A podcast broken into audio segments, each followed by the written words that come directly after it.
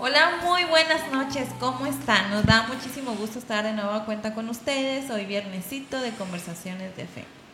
Sean todos bienvenidos, gracias porque vemos que frecuentemente algunos de ustedes están sumando ya a este programa todos los viernes en punto de las 8. Agradecemos la oportunidad que nos permite de llegar a sus hogares, a las distintas partes donde se transmite este programa Conversaciones de Fe. Mandamos un cordial saludo, una bendición y sean bienvenidos.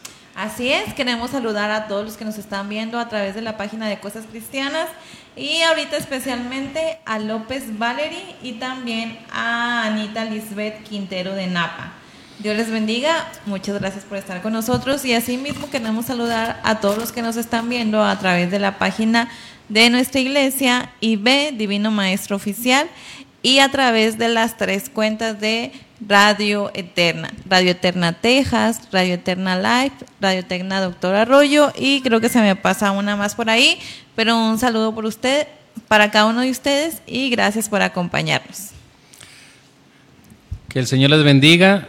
Hoy es un día muy especial porque una de las peticiones que hemos estado poniendo delante de Dios como algo muy recurrente es la lluvia y, hoy, gracias a Dios, en el área metropolitana de acá de Monterrey, Nuevo León, sus, alrededores ha estado lloviendo y eso trae, trae gozo, trae alegría al pueblo, trae bendición.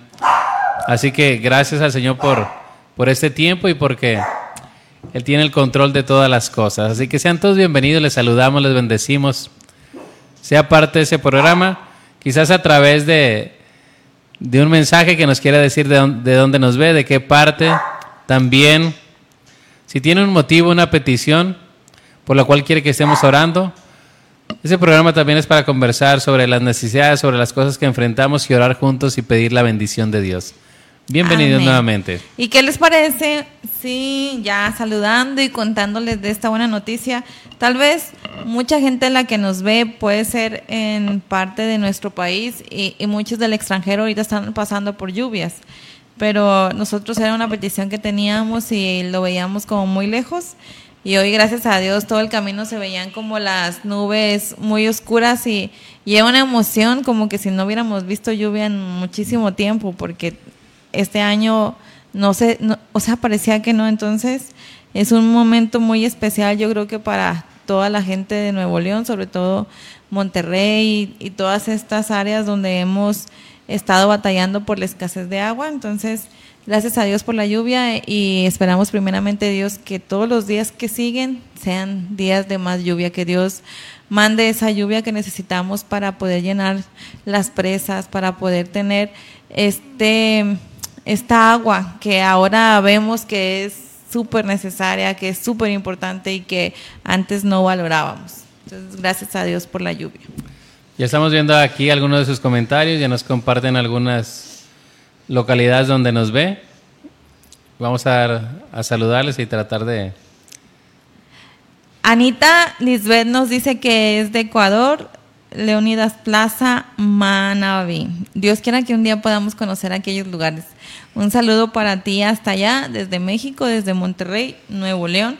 Y también queremos saludar a López Valeria. Ella dice que es de México y también nos está pidiendo eh, por una petición. Vamos a estar orando por ella al, finalizar el programa. Muchas gracias por, por confiar en nosotros y poder dejar tu tu petición. Y asimismo quiero saludar a Norma Moreno. Ella dice que nos ve desde Colombia y también tiene una petición que vamos a estar poniendo en manos de Dios al final del programa. Muchas gracias. Y así también quiero ver en la página, en las demás páginas, bueno, no hay. Pero entonces ahora sí, vamos a dar por iniciado el tema, los invitamos a quedarse con nosotros y si tienen alguna idea de lo que vamos a estar comentando, que ustedes también puedan compartir ahí lo, que ustedes creen, alguna vivencia, no sé, cualquier comentario que nos quieran dejar eh, allí. Un aporte del tema, algo que, que Dios les dirija en esta, en esta noche acá.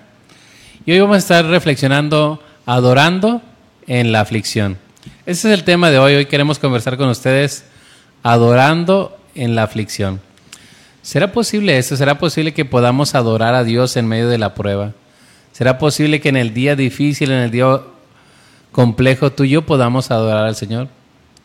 Y vamos a considerar el personaje de Job. Es, una sección que vamos a estar considerando, el libro de Job, capítulo 1, verso 18 al verso 22. Libro de Job, capítulo 1, verso 18 al 22.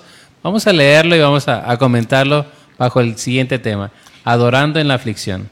Así es, si alguno de ustedes tiene su Biblia, la quiere leer este, junto con nosotros, y si no, pues ah, acompáñenme a escuchar lo que dice esta porción. Dice, entre tanto que éste hablaba, vino otro que dijo, tus hijos y tus hijas estaban comiendo y bebiendo vino en casa de su hermano el primogénito, y un gran viento vino del lado del desierto y azotó las cuatro esquinas de la casa, la cual cayó sobre los jóvenes y murieron, y solamente escapé yo para darte la noticia. Entonces Job se levantó y rasgó su manto y rasuró su cabeza y se postró en tierra y adoró. Y dijo, Desnudo salí del vientre de mi madre y desnudo volveré allá. Jehová dio y Jehová quitó, sea el nombre de Jehová bendito. En todo esto no pecó Job ni atribuyó a Dios despropósito alguno. A veces cuando escuchamos la palabra adorar, está muy relacionado en nuestra mente un poco a cantar, a, levantar nuestra voz para entonar unas alabanzas a Dios, una- unas melodías. Y, y es parte, la adoración lleva un poco de, música, de, expresar por medio de, cánticos, pero la adoración va más allá de, de cantar, va más allá de tener un tiempo el domingo. La adoración es una actitud que debemos tener cada día de nosotros para con Dios. Y eso también tiene que ver en los momentos más difíciles. Hoy queremos conversar adorando en la aflicción. Dice también David, bendeciré a Jehová en todo tiempo, su alabanza estará de continuo en mi boca. Salmo 34, verso 1 nos dice, bendeciré a Jehová en todo tiempo. Y quizás adoramos a Dios cuando las cosas marchan bien, y eso es muy bueno, eso es muy positivo, reconocer sus bondades, sus bendiciones, sus promesas que, que Él cumple, y adoramos, y, y siempre que, que hay una bendición de parte de Dios, como una de las que vemos nosotros y que les compartimos de, ver la lluvia, hay gozo, hay alegría y hay, hay un- una esperanza que sabemos que viene de Dios. Y cuando Dios bendice, naturalmente hay, hay ese gozo, hay esa expresión de nuestro cuerpo de adorar, algunos levantando la mano, otros quizás cantando, otros diciendo gloria a Dios. Pero, ¿cómo podemos adorar a Dios en medio de la aflicción? O quizás la pregunta más propia sería, ¿podemos adorar a Dios estando en aflicción? ¿Es posible que tú y yo en el tiempo difícil, en el día más complejo, podamos estar adorando a nuestro Dios? El personaje es Job. Dice la escritura que hubo en tierra de Uz un varón llamado Job y era ese hombre perfecto y recto, temeroso de Dios y apartado de mal. Lo presenta como un hombre perfecto, un hombre temeroso, un hombre apartado del mal y que tenía las bendiciones de la riqueza material, que también tenía hijos, tenía hijas. Es decir, presenta un cuadro de un hombre temeroso de Dios que Dios le había bendecido.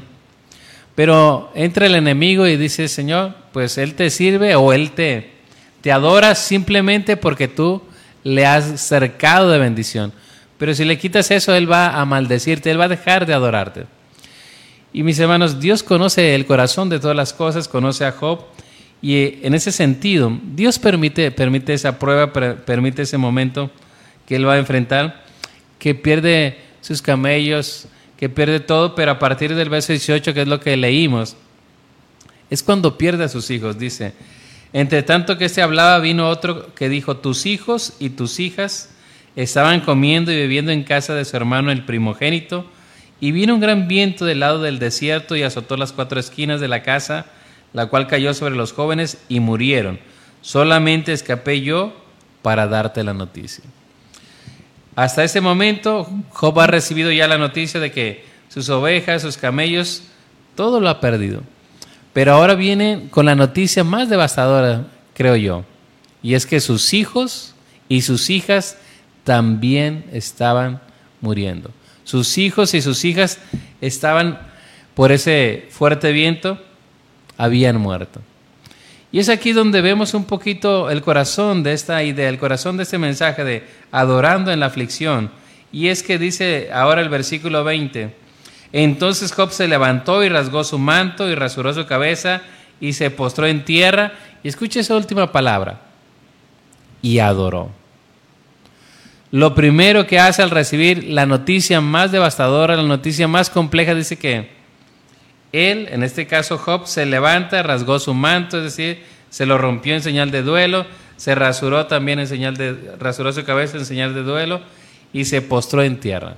Humilló su rostro, su, su frente tocó el piso y dice y adoró. No dice que se quejó, no dice que le reclamó a Dios, dice adoró. Y lo que, lo que queremos reflexionar es, ¿cómo es posible que alguien que ha perdido todo pueda levantar una adoración, pueda postrarse, pueda reconocer que Dios tiene el control de todas las cosas? Porque más adelante dice, Jehová dio, Jehová quitó. Sea el nombre de Jehová bendito. Entonces, lo primero que tenemos que considerar aquí, ¿qué es lo que llevó a Job en ese día, en ese momento de aflicción, adorar a Dios? ¿Qué se imagina usted, amigo? Usted que nos está escuchando, ¿por qué cree que este hombre, en el día más difícil, en el día más complejo, al recibir esa noticia terrible, lo primero que hace es adorar a Dios? ¿Qué se imagina usted? Si quieren ponernos ahí en los comentarios, la verdad es que si somos honestos, ¿cuántas veces nosotros nos ha pasado algo y lo primero que hacemos es quejarnos o decir, ¿por qué Señor? ¿Por qué a mí? Pero este hombre nos sorprende con su actuar, porque a nosotros nos ha pasado una cosa, a veces no nos han pasado todas las cosas al mismo tiempo y este hombre verdaderamente pasó, perdió todo. Era un hombre próspero y en un 2 por 3 perdió todo. Y si bien el dinero viene y va, pero perder a tus hijos es como, me imagino algo muy, muy, muy doloroso y perder a tus hijos al mismo tiempo. Entonces es algo, me imagino que no puedes con eso, ¿no? Y este hombre en medio de esa situación complicada adora al Señor, se postra delante de Él y, y, y gracias a Dios porque ese ejemplo está en la Biblia y porque nos deja a nosotros una manera de actuar, o sea, de decir, Job la pasó peor que yo, la pasó peor y adoró a Dios en medio de su situación. Pero es una muy buena pregunta, ¿por qué él hizo eso? ¿Por qué ustedes imaginan que en vez de quejarse como lo haríamos tal vez usted y yo, él decidió adorar a Dios y decir, Jehová quitó, Jehová dio, Jehová quitó, sea el nombre de Jehová bendito, bendecir a ser bueno con Dios, adorar a Dios en ese tiempo difícil. Quisiéramos leer el verso 20 y 21 en otra versión para tener un poquito también la idea de lo que nos está diciendo. Vamos a estar leyendo otra versión de, este mismo pasaje de Job capítulo 1, verso 20 y 21. Dice, entonces Job se levantó, rasgó su manto, rasuró la cabeza y postrándose en tierra, adoró. Y dijo, desnudo salí del vientre de mi madre y desnudo volveré allá. El Señor dio y el Señor quitó. Bendito sea el nombre del Señor. Dentro del dolor, dentro de lo que él está viviendo, que quizás nosotros no alcanzamos a dimensionar todo, como, como dice mi esposa, a le llegó un problema tras otro y ese problema cada vez fue más, más agudo y al perder los hijos era una situación muy compleja. Pero dice, Jehová dio, Jehová quitó, sea el nombre de Jehová bendito. Y quizás cuando nosotros estamos de este lado, afuera de la prueba, quizás también podemos decir, no, pues todo lo bueno viene de Dios, todo, todo lo recibo y, y cuando venga una situación difícil también voy a confiar a Dios. Pero dentro de, de este tiempo, lo que está en juego era la fidelidad de Job para con Dios. La fidelidad de Dios no solamente cuando haya bendición, no solamente cuando haya abundancia. Ese fue la queja o esa fue la astucia que presentó el enemigo, el argumento. Pues Job te adora, Job, Job te sirve porque tú le has acercado de bendición. Le has dado familia, le has dado una hacienda que consiste en siete mil ovejas, tres mil camellos, 500 yuntas de bueyes, 500 sanos y muchísimos criados, y era más grande que todos los orientales. Por eso él te adora. Y esto, mis hermanos, refleja que no era así, que realmente Job no adoraba a Dios por las cosas que tenía, sino que adoraba a Dios porque le tenía a Él. Y ese es un punto muy importante. Cuando tú y yo adoramos a Dios por lo que Él es, cuando reconocemos que de Él viene lo bueno y también lo malo, y que sabemos que nada, mis hermanos, se hace sin un despropósito, como lo dice más adelante Job, es ahí donde en medio del dolor, en medio de la situación, podemos adorar al Señor. No es sencillo. No lo decimos desde, desde un punto de decir, no, pues adorar en la aflicción es muy sencillo.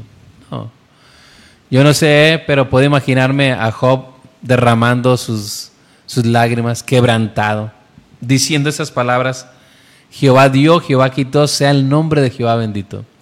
Nosotros humanamente hemos enfrentado otras cosas, quizás menores a las de Job, y hemos estado ahí quebrantados, postrados también, quizás con lágrimas, también llorando, orando delante de Dios, y en medio de todo eso, levantemos adoración, levantemos un altar a Dios.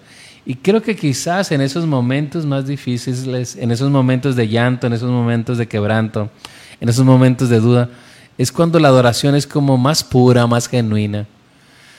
Donde Job en ese momento quizás toda su vida era para adoración a Dios, pero en ese momento que se quebranta, en ese momento que tiene esa noticia negativa, en ese momento se postra delante de Dios y adora.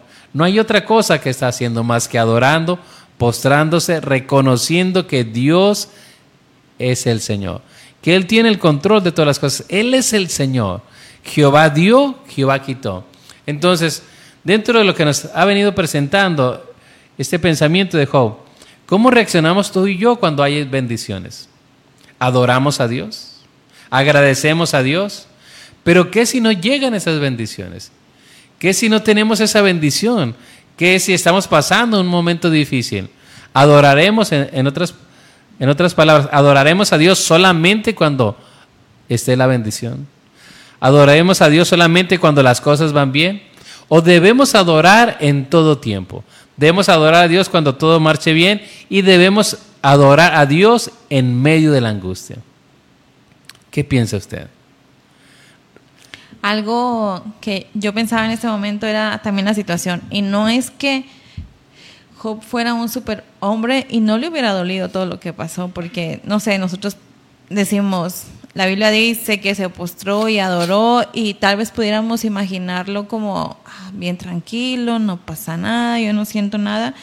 Y, y, y, y no es de creer, creo, es algo seguro que él sufrió ¿no? Que todo lo que le, ahora sí que le cayó sobre mojado y sí le dolió, pero no se quejó, eso es, eso es lo bonito y, y algo que también pensaba, muchos de los que están aquí, muchos que hemos creído en el Evangelio, que sabemos del Dios que tenemos y al cual servimos, también sabemos que aunque lleguen los momentos difíciles, hay diferencia con aquel que no le conoce y es el consuelo que Dios nos da. Es la paz que experimentamos cuando confiamos en Él y lo que marca la diferencia cuando llega el tiempo difícil. Porque no quiere decir que no te va a doler. Claro que te va a doler y vas a llorar y, y tu corazón sufre, pero no te quedas ahí. El Espíritu Santo obra en uno y nos ayuda y nos levanta y consuela nuestros corazones y trae esos nuevos aires para seguir adelante, para seguir confiando en Dios, para poder llevar ese tiempo complicado. Pero lo triste de, las personas que no conocen a Dios, que, que no conocen a ese consolador, es eso. No experimentan el consuelo, viven su vida en el dolor permanente, en no poder salir de esa situación, no poder salir de ese momento de llanto, el estar siempre recordando, el decir es que yo no voy a poder superar eso, porque no pueden tener el consuelo de Dios, porque no pueden experimentar esa paz que usted y yo experimentamos en el tiempo difícil y eso es muy triste. Es importante recalcar esto que, que comenta mi esposa y que quizás en otros programas hemos conversado, compartido. Hay una gran diferencia, como bien la escritura nos dice que a través de tribulaciones, a través de distintas pruebas entraremos al reino de Dios no significa que estamos exentos, significa que cuando estemos ahí, Dios estará con nosotros, que Él nos va a dar la fuerza. Él no va a quitar la prueba, sino que en la prueba Él va a estar con nosotros. Job estuvo mucho tiempo, estuvo en esa condición y Dios no lo sacó de esa condición del día, de un día para otro, sino que estuvo con él. Aun cuando vinieron sus amigos y, le señalaron, no, pues es que estás así porque has pecado. Vemos que le dolió porque después los siguientes capítulos él lo manifiesta, manifiesta amargura, manifiesta queja, dice, mejor no hubiera nacido. En una señal de, de dolor, dice que ni aunque se pesaran todos los montes se compararía a la carga que él está llevando. Entonces, era una situación difícil de, de dolor, de angustia, pero Dios estaba ahí. Dios estaba ahí, aun cuando pareciera que no estaba, aun pareciera que se había alejado, que Dios se había ensañado con, con Job, Dios seguía estando ahí en control de todas las cosas. Entonces, cuando usted y yo, o quizás este sea el caso de usted, que, que esté pasando por una situación difícil, algún familiar, que está atravesando una situación terrible, quizás una de las preguntas también que viene a nuestra mente es, ¿por qué me está pasando a mí? Yo soy un hijo de Dios. Job era un hijo de Dios. Dice que no había otro más grande en los orientales que él. Era perfecto, era recto, temeroso y apartado del mal. Es decir, si lo vemos así como un modelo de piedad, no, no impecable en cuanto a que no hay justo, solamente el Señor Jesús, ese hombre era temeroso de Dios, pero aún ese hombre estaba pasando por una situación difícil. Entonces, hay ocasiones en que usted y yo, como hijos de Dios, pensamos, ¿por qué me está pasando a mí? Si yo estoy buscando al Señor, si quiero servirle con todo el corazón, si estoy deseando hacer su obra, ¿por qué me está pasando esto? ¿Por qué me viene esta prueba? ¿Por qué me viene esta situación? ¿O por qué estoy atravesando esta enfermedad? Hay cosas que, que nosotros no sabemos, que nuestra sabiduría es finita, no alcanzamos a comprender los planes de Dios. Estamos considerando un hombre que está en una situación difícil de aflicción, pero a veces no volteamos hacia arriba lo que Dios está haciendo. Que Dios estaba ahí, Dios estaba consolando, Dios estaba obrando. Y ahora en ese tiempo nos dice que Él ha enviado al Consolador, el Espíritu Santo que mora en nosotros, el Espíritu Santo que mora en los creyentes, el Consolador, el Paracleto, aquel que es llamado a estar cerca, aquel que camina contigo, aquel que te infunde aliento en esos momentos difíciles, aquel, mis hermanos, que cuando usted y yo no tenemos fuerza, Él nos pone de pie. Incluso, dice la Escritura, que a veces nuestra, en nuestra debilidad no sabemos cómo pedir, no sabemos qué pedir. Y Dios, el Espíritu intercede por nosotros con gemidos indecibles. Es decir, lleva nuestro corazón, nuestros sentimientos, nuestro sentir a Dios. Así que, por un lado, podemos ver que la estaba pasando mal, pero aún estando ahí, él está adorando a Dios. Estando ahí, dice la escritura del verso 22, en todo esto no pecó ni atribuyó a Dios despropósito alguno. Despropósito alguno. Otras traducciones dice, no culpó a Dios. Mi hermano, si somos sinceros, a veces cuando Dios no responde como uno, uno quiere, a veces nos quejamos. A veces renegamos de Dios. Somos como ese niño que, que si usted le da lo que pide, papá, cómprame una paleta, una paleta payaso, acá es muy, muy familiar, una paleta de, bombón con chocolate. Y si se la compra, ah, eres el, papá o la mejor mamá del mundo, pero si no se la compra, ¿cómo reacciona el niño? Ya no te quiero, o eres el, peor papá, o eres muy malo, ¿por qué no me compraste eso? Y a veces en nuestra inmadurez reaccionamos así. A veces en las situaciones que enfrentamos, en la aflicción, y, quizás también el dolor, quizás el dolor nos, nos cega y ese dolor nos lleva a decir, a expresar, incluso a actuar cosas que, que no están bien. La escritura nos dice que usted y yo tenemos el consolador, la paz de Dios, esa paz que sobrepasa todo entendimiento. Y en los momentos más difíciles, hombres y mujeres de Dios han testificado que Dios ha estado con ellos, que salieron adelante, que pudieron estar de pie, porque Dios estuvo con ellos. Cuando nadie más estaba, Dios los consoló. Y Él no hace excepción de personas. Él es el mismo de ayer, de hoy y por todos los siglos. Entonces, el meollo del asunto es, adoramos a Dios cuando las cosas no van bien. Adoramos a Dios cuando las cosas no están caminando como uno quiere. Quizás nosotros pudiéramos decirle que lo hacemos con, con frecuencia, pero la, la verdad es que no es así. Hemos estado aprendiendo, hemos estado avanzando. Es un proceso en el cual Dios nos lleva a que en cada paso que damos aprendemos a creer, a confiar en Él, aprendemos a adorarle, porque Dios está buscando adoradores en espíritu y en verdad. Y por eso queremos conversar con ustedes este tema, adorando en la aflicción. La primera cuestión que tenemos presente es que no es sencillo, no es fácil. No es fácil levantar las manos cuando todo marcha, marcha mal. No es fácil cuando quizás alrededor vemos que hay bendición. Incluso cuando esa bendición llega a aquellos que no son hijos de Dios, decimos, Señor, si aquel no te busca. Hay muchas cosas porque nuestras emociones van y, y vienen. Las circunstancias también golpean nuestra mente. El tiempo, todo puede ponerse en contra. Y también creo que de repente también el enemigo te susurra cosas que quieren hacer que tú puedas eh, hablar en contra de Dios, quejarte. Entonces es algo muy complicado, como que a veces todas las situaciones se juntan para querer hacernos renegar. Y, y pues somos seres humanos, ¿no? Nos equivocamos y si estamos aquí no es porque nosotros queramos decir qué hacer, sino porque en esta conversación queremos decirle que tal vez nosotros también nos hemos equivocado y como decía mi esposo, estamos en ese proceso de entender que no podemos cuestionar lo que Dios hace, que nosotros debemos adorarle independientemente de cómo Él está actuando ahora en nuestras, en nuestras vidas y que tiene un plan que es perfecto. Eh, cuando estábamos en la facultad, mi hermano y yo estudiábamos lejos de casa, de nuestra casa, y mi hermano tenía su versículo favorito y siempre eh, es el versículo que está en Jeremías porque dice, porque yo sé los planes que tengo para vosotros, planes de bien y no de mal, a fin de darles el futuro que esperáis, algo así, pero siempre lo ponía en la entrada de la puerta. Total que cuando uno salía, uno leía el versículo cuando iba a salir. Entonces era muy bonito poder recordar que Dios tenía planes, tiene planes de bien para nuestra vida.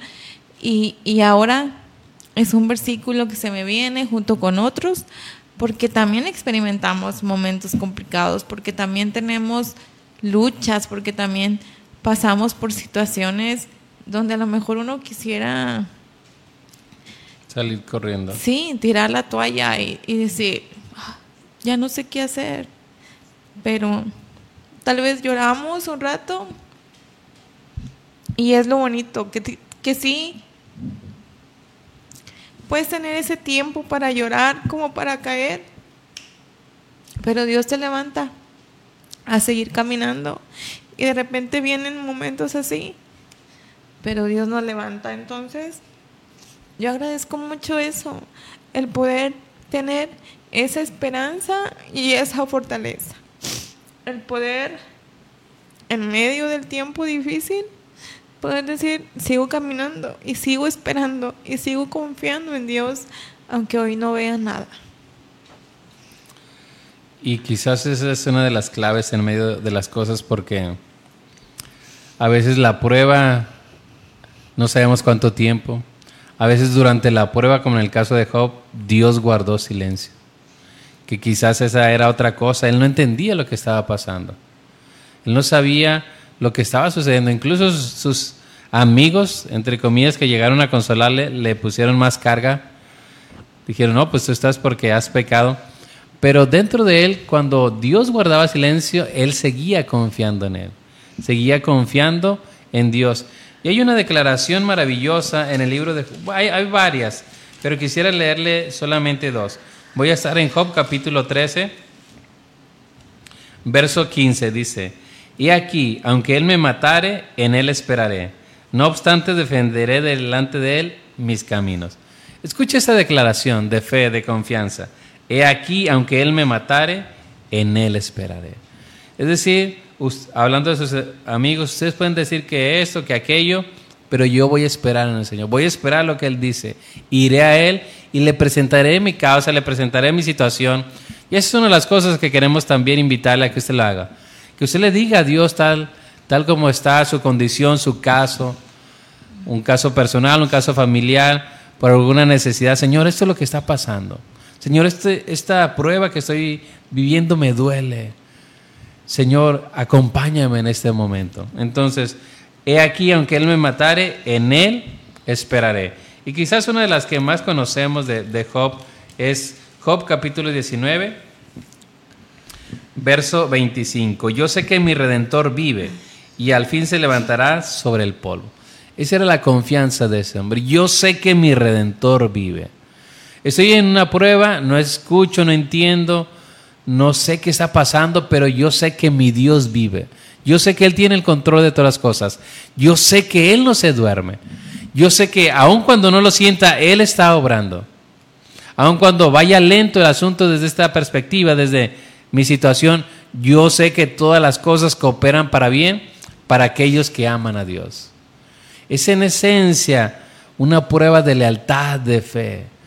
Y, yo le invito a que usted se arraigue en el Señor, que descanse en el Señor. El Señor siempre nos ha hecho bien. Que usted pueda también tener esa confianza y decir, yo sé que mi redentor vive. Él lo dice desde la angustia, Él lo dice desde la aflicción, Él lo dice desde el sufrimiento. Yo sé que mi redentor vive.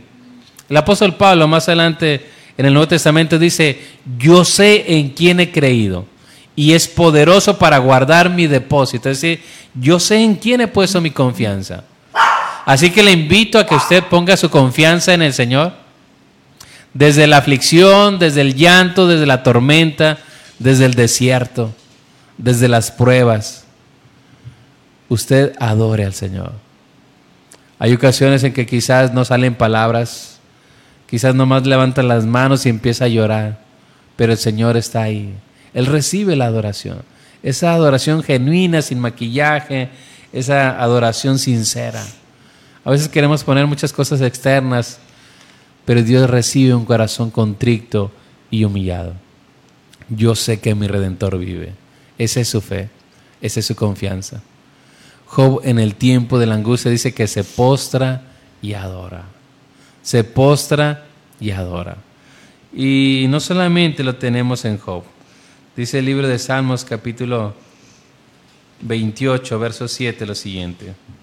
Libro de Salmos capítulo 28, versículo 7 dice, Jehová es mi fortaleza y mi escudo, en él confió mi corazón y fue ayudado, por lo que se gozó mi corazón y con mi cántico le alabaré. Escuche cómo dice, Salmo 28, verso 7.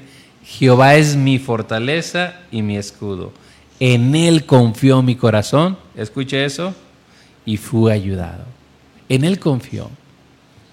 Hubiera yo desmayado si no creyese que veré la bondad de Jehová en la tierra de los vivientes. Salmo 27, 3. Hermanos, ¿quién es el que nos sostiene en la prueba? ¿Quién es el que camina con nosotros en la prueba? ¿Quién es el que está cercano? Más cercano que incluso que el cónyuge, más cercano incluso que los padres, más cercano incluso que los hijos. Jehová está cercano. Cercano está Jehová, el que tiene un corazón quebrantado. Él conoce tu vida. Él conoce esas luchas personales. Él conoce quizás esos momentos en que has doblado rodilla, en la noche, en la madrugada, muy temprano, pidiendo misericordia, pidiendo bendición sobre tu familia, sobre tu descendencia, pidiendo misericordia en en la situación que estás pasando. Jehová es nuestra fortaleza, Él es nuestro escudo. En Él confió mi corazón y fue ayudado. Mi hermano, ¿cómo nos invita a que tú y yo podamos confiar? No significa que no haya un poco de dolor, no significa que haya un poco de amargura, no significa que nuestras emociones anden de aquí abajo, sino significa que nuestra vida esté edificada, cercada por la mano de Dios. Entonces una de las cosas que entendía Job es que Jehová dio, Jehová quitó. Es decir, que todo lo bueno viene de Dios. Y cuando viene todo lo bueno, alabo al Señor. Y cuando vienen las cosas difíciles, eso también proviene de Dios. Porque eso Dios lo encauzará para bien. Y también en el tiempo difícil, en el tiempo de prueba, alabo al Señor. Que usted y yo podamos adorar a Dios en todo momento. Que podamos expresar desde el llanto, desde la tristeza, ese gozo. Y es, y es algo paradójico porque podemos estar llorando, podemos tener dolor, pero su espíritu que está en nosotros nos da ese gozo, esa fe, esa esperanza para levantar las manos. Como dice una alabanza muy, muy familiar, podemos tener paz en medio de la tormenta. Desde la tormenta, desde la angustia, podemos levantar nuestra mirada, poder levantar nuestro clamor a aquel que nos escucha y aquel que ha prometido estar con nosotros. Y uno de los versículos especialmente muy personales, este es quizás uno de, de mis versículos favoritos. Voy a estar leyendo lo que dice Isaías capítulo 43 verso 2. Isaías 43, verso 2 dice, cuando pases por las aguas, yo estaré contigo. Y si por los ríos, no te anegarán. Cuando pases por el fuego, no te quemarán, ni la llama arderá en ti. Porque yo, Jehová, Dios tuyo, el Santo Israel, soy tu Salvador. Me gusta esa frase, cuando pases por las aguas, yo estaré contigo. Y si leemos un poquito 43, verso 1 dice, ahora así dice Jehová, creador tuyo, oh Jacob, y formador tuyo, Israel, no temas porque yo te redimí, te puse nombre, mío eres tú. Se presenta a Dios y le dice, yo soy tu redentor, tú me perteneces, mío eres. Por eso, cuando pases por las aguas, yo estaré contigo. Si por los ríos, esos no te ahogarán, no te anegarán. Y si por el fuego, la llama no arderá en ti porque mayor es el que está con nosotros, mayor es el que camina, mayor es el que está en ese horno que puede librarnos, hermano. Y si no, sabe que no nos arrodillaremos ante la estatua. Mi hermano, esa es nuestra fe, esa es nuestra confianza. Jesús, mis hermanos, en la cruz del Calvario nos invita a que tengamos esperanza, una esperanza viva, una esperanza que no se quedó en la tumba, una esperanza, mis hermanos, que trasciende los cielos. Porque Jesús, mis hermanos, al tercer día resucitó. Y porque Él vive, usted y yo tenemos esperanza. Uno de los himnos que entonamos dice, yo sé que Él vive. Yo sé que Él vive. Y como Él vive, usted y yo triunfaremos. Usted y yo tenemos esperanza. Nuestra esperanza radica en aquel que se levantó de entre los muertos que se ha sentado a la diestra del Padre y que en medio de lo que podamos estar pasando podemos levantar nuestras manos, podemos postrarnos, podemos derramar nuestro corazón delante de Él. Mis hermanos, y dice la Escritura que ninguno que va a Él le echa fuera. Los ojos del Señor contemplan, están cercanos a los labios, cercanos al corazón de los hijos, de cada uno de sus hijos. Así que mi hermano, le invitamos en el nombre del Señor que usted se fortalezca en fe, se fortalezca en el Señor. Descansa. Hay ocasiones en que quizás lo que necesitamos es un abrazo de Dios. Lo único que necesitamos es que Él venga y nos abrace, porque estamos cansados, estamos frustrados, estamos con un sinfín de adversidades. Y esa es nuestra oración, que el Señor te abrace en lo que estás pasando. Que el Señor te abrace en ese llanto. Que el Señor te, te abrace en ese luto. Que el Señor te abrace en ese momento o proceso de enfermedad personal o, de algún familiar. Que el Señor te abrace a ti que te has apartado. A ti que has dejado el camino. Que incluso quizás tú conocías el camino de Dios, pero quizás Dios no contestó como tú querías. ¿Cuántas personas hemos escuchado es que yo me alejé de Dios porque Dios no me contestó como yo quería? Si ese es tu caso, te invito a que regreses a Él que vengas a Él tal como estás y Él te va a recibir. Él te recibe, te restaura, te pone vestido nuevo, anillo nuevo, calzado nuevo y hace fiesta, porque Él te ama con un amor muy especial. Así que que el Señor te abrace, te encuentre donde estés y corra hacia ti para bendecirte. Lo que nos toca hacer a nosotros, hermano, es confiar. Aunque Él me matare, en Él confiaré. En Él confió mi corazón y fui ayudado. Fortaleceos en el Señor y en el poder de su fuerza. Repito, no es sencillo. No es sencillo. Quizás usted puede estar diciendo, hermanos, pero mi prueba, lo que estoy pasando es muy difícil. Y sí, le creo, hermano. Puede que sí, que sea muy difícil. Cosas que usted y yo no imaginemos, que quizás nosotros no hemos pasado. Pero déjeme decirle que hay uno que sufrió, uno que llevó las cargas, uno, hermano, que fue tentado en todo, pero sin pecado. Tenemos un sumo sacerdote que está sentado a la diestra de Dios, que puede consolarnos. Mis hermanos, leeré lo que dice el escritor a los hebreos. Voy a estar leyendo ese pasaje, hermanos, porque tiene una idea maravillosa. Voy a estar leyendo primeramente Hebreos capítulo 2.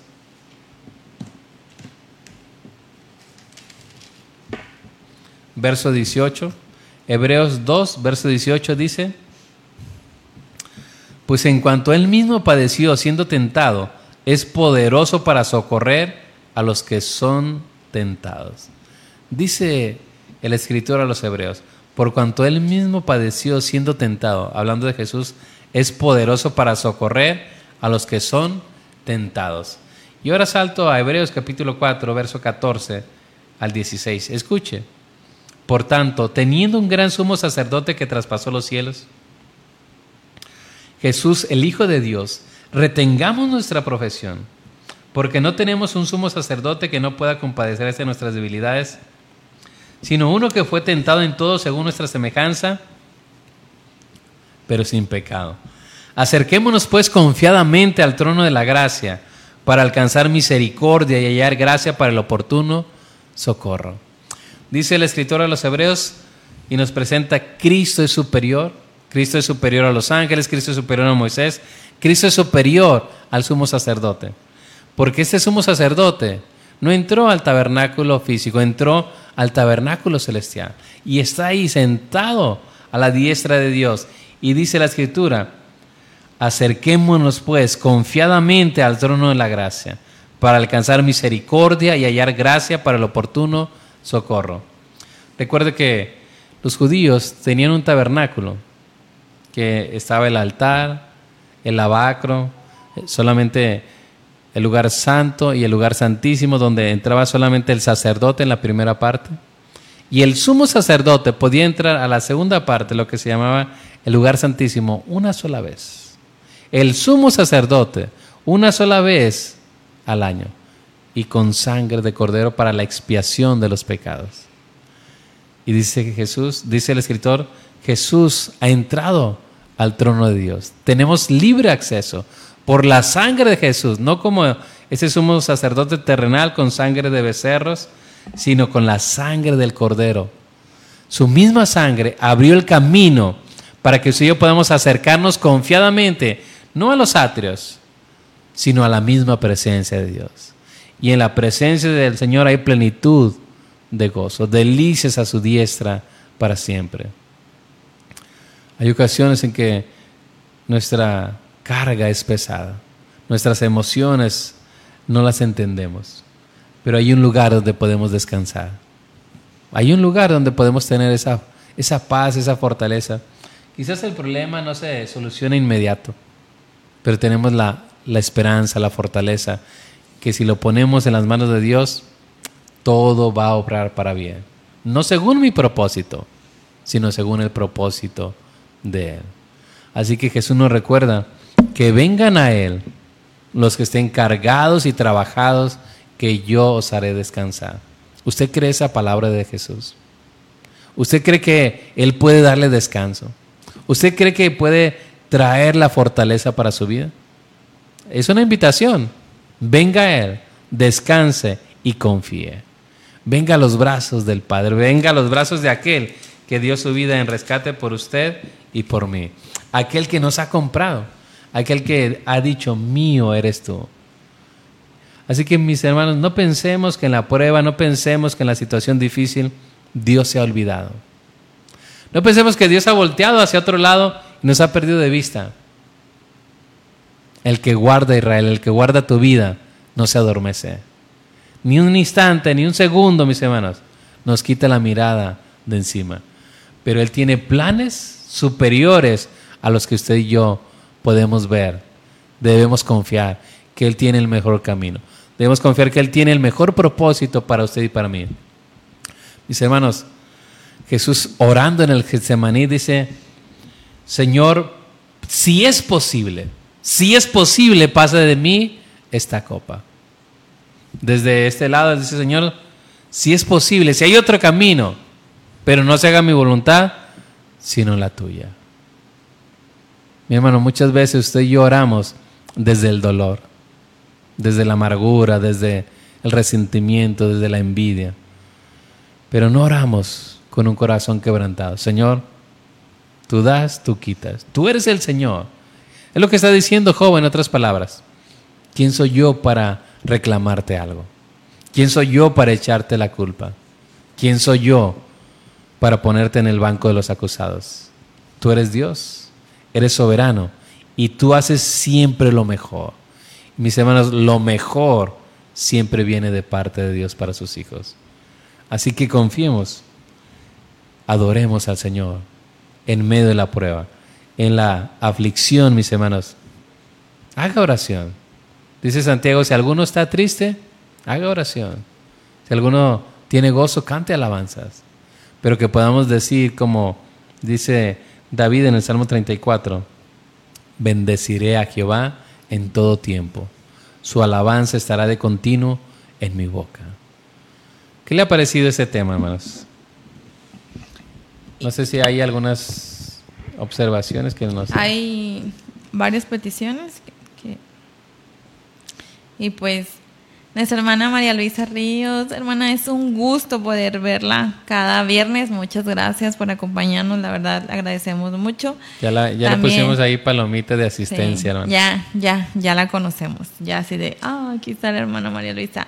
Este, nos deja ahí sus saludos. Muchas gracias. Y pues también un saludo a Luis Camargo, a Heidi Doña, a Héctor Canesa Flores Muchas gracias por vernos desde Argentina.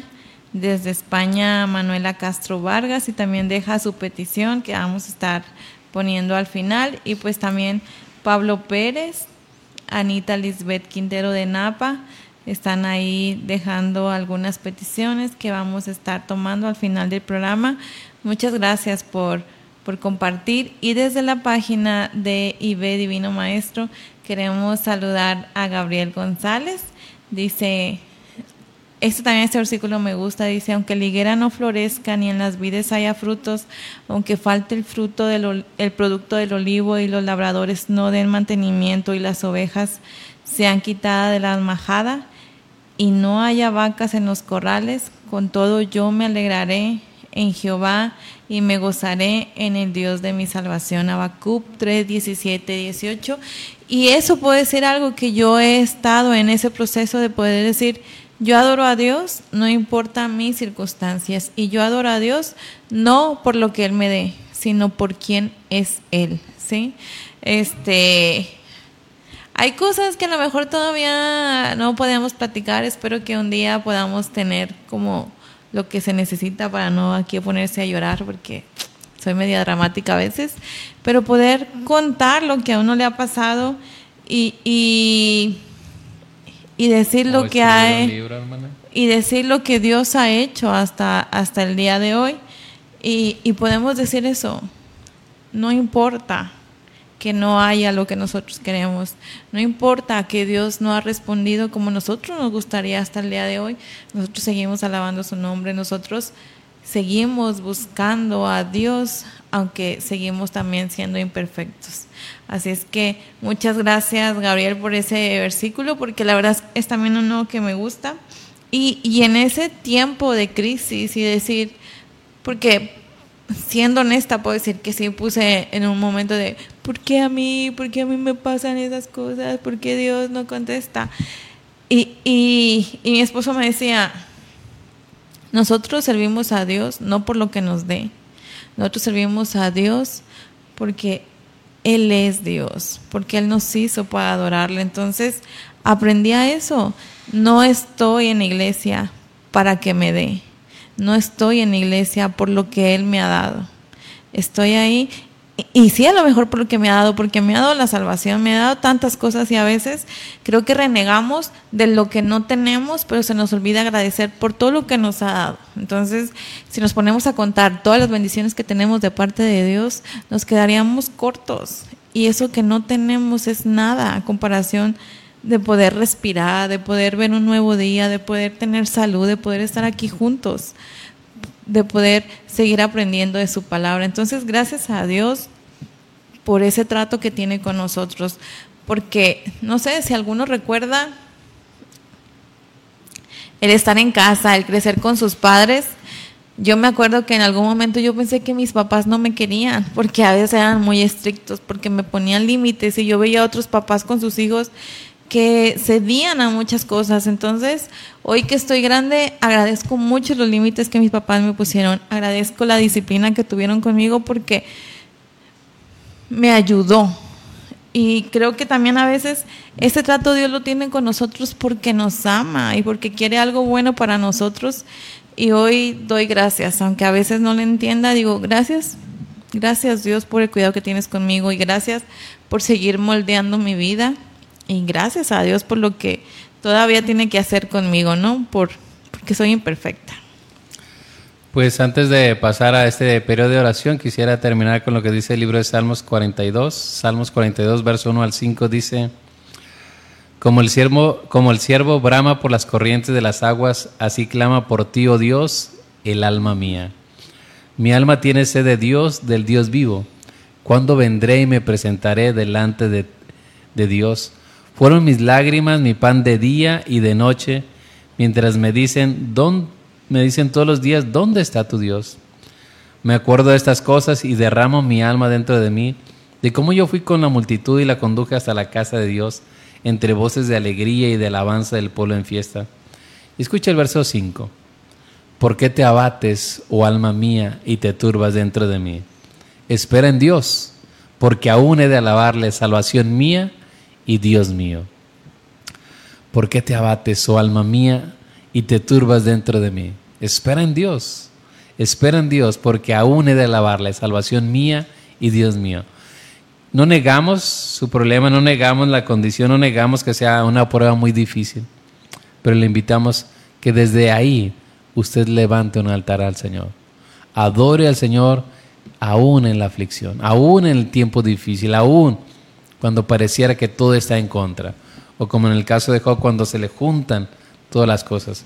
Cuando viene situación tras situación, o a veces como decimos nosotros, nos llueve sobre mojado. Salimos de una y ya viene otra, o a veces vienen juntas. Pero mi hermano, Dios es el Señor. Él tiene el control de todas las cosas. Y si Él está con nosotros, podemos hacerle frente a todo. Porque en Cristo somos más que vencedores. Pues vamos a orar por cada una de las peticiones. Le voy a dejar este tiempo a mi esposo para que